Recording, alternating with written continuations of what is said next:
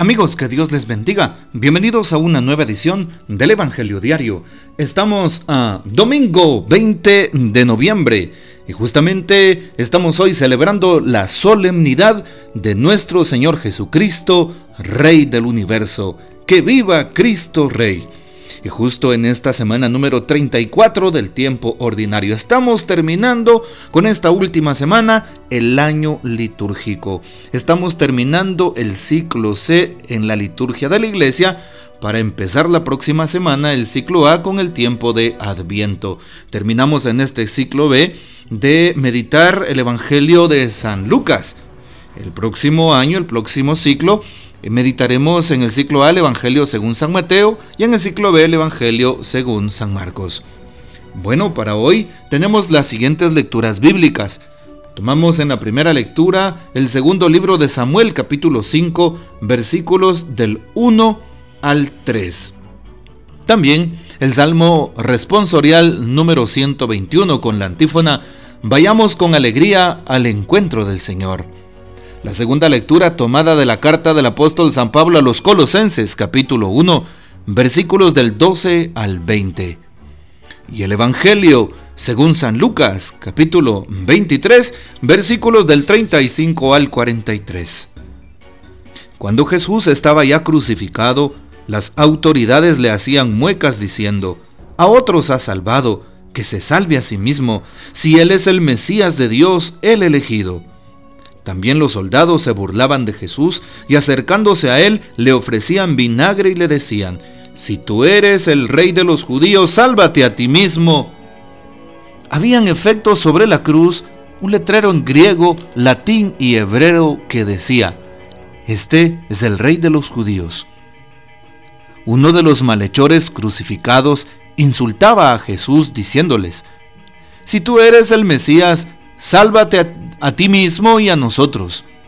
Pero el otro le reclamaba indignado, ¿ni siquiera temes tú a Dios estando en el mismo suplicio?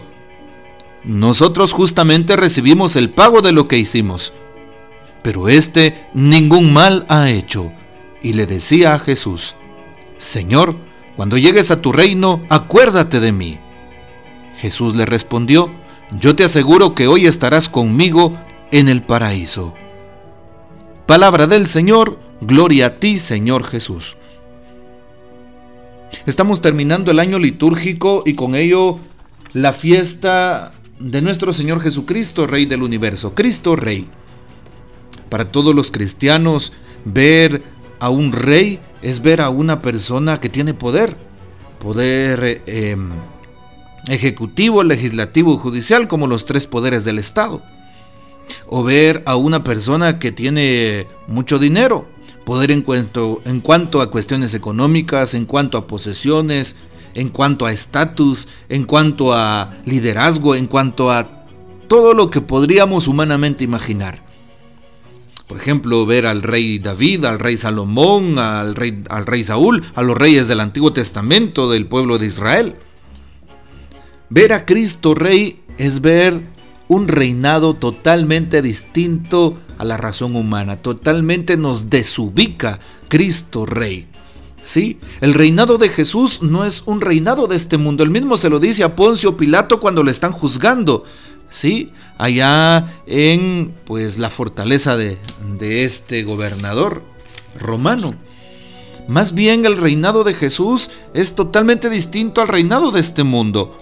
No es un reinado con coronas de oro, no es un reinado con, con asientos de plata, no es un reinado con, con vasijas o, o cálices u utensilios de ciertos metales, no es un reinado con grandes ejércitos, no es un reinado con mucho dinero, no es un reinado eh, con las altas eh, jerarquías y, y, compartiéndose eh, pues puestos con, con otros jerarcas, ¿no? El reinado de Jesús es el reinado del dolor y del sufrimiento, es el reinado de la cruz. El reino de Cristo es el reino de la cruz, el reino del dolor, el reino del sufrimiento, el reino de la entrega, el reino de la renuncia, el reino que vence por lo tanto al pecado, que vence al egoísmo, que vence al orgullo, que vence al odio, que vence todo tipo de mal y de pecado, que nos vence a nosotros mismos. Ese es el reino de Jesús. A Jesús no le importaban los puestos, como los fariseos, escribas, saduceos y aquellos maestros de la ley pertenecientes al Sadrín, Sanedrín. No le importaban los puestos, no le importaban eh, pues que lo saludaran en las plazas, tener el primer lugar o pues que tuviera un estatus. A Jesús le importa nuestro cambio de vida. Por eso hoy se presenta el Evangelio de San Lucas capítulo 23 a un Cristo sufriente, un Cristo crucificado, un rey de dolores. Un Mesías que a través de la cruz salva al mundo entero. Un Mesías que entregándose a sí mismo, derramando su sangre, reina sobre nuestras vidas, porque vence a la muerte, vence al príncipe de este mundo que es Satanás y nos da la vida eterna. Ese es Cristo el Señor, ese es el reinado de Jesús. ¿Y qué nos pide Jesús? Que reinemos con Él, que hoy resucitemos con Él, que hoy nosotros también renunciamos al mal, renunciamos al pecado. Eso le interesa a nuestro Señor. El Papa también hoy nos habla y nos invita a que nos hagamos partícipes de esta solemnidad. Y dice el Papa Francisco para hoy, el apóstol Pablo en la segunda lectura tomada de la carta a los colosenses nos ofrece una visión muy profunda de la centralidad de Jesús. Nos lo presenta como el primogénito de toda la creación. En Él, por medio de Él y en vista de Él, fueron creadas todas las cosas.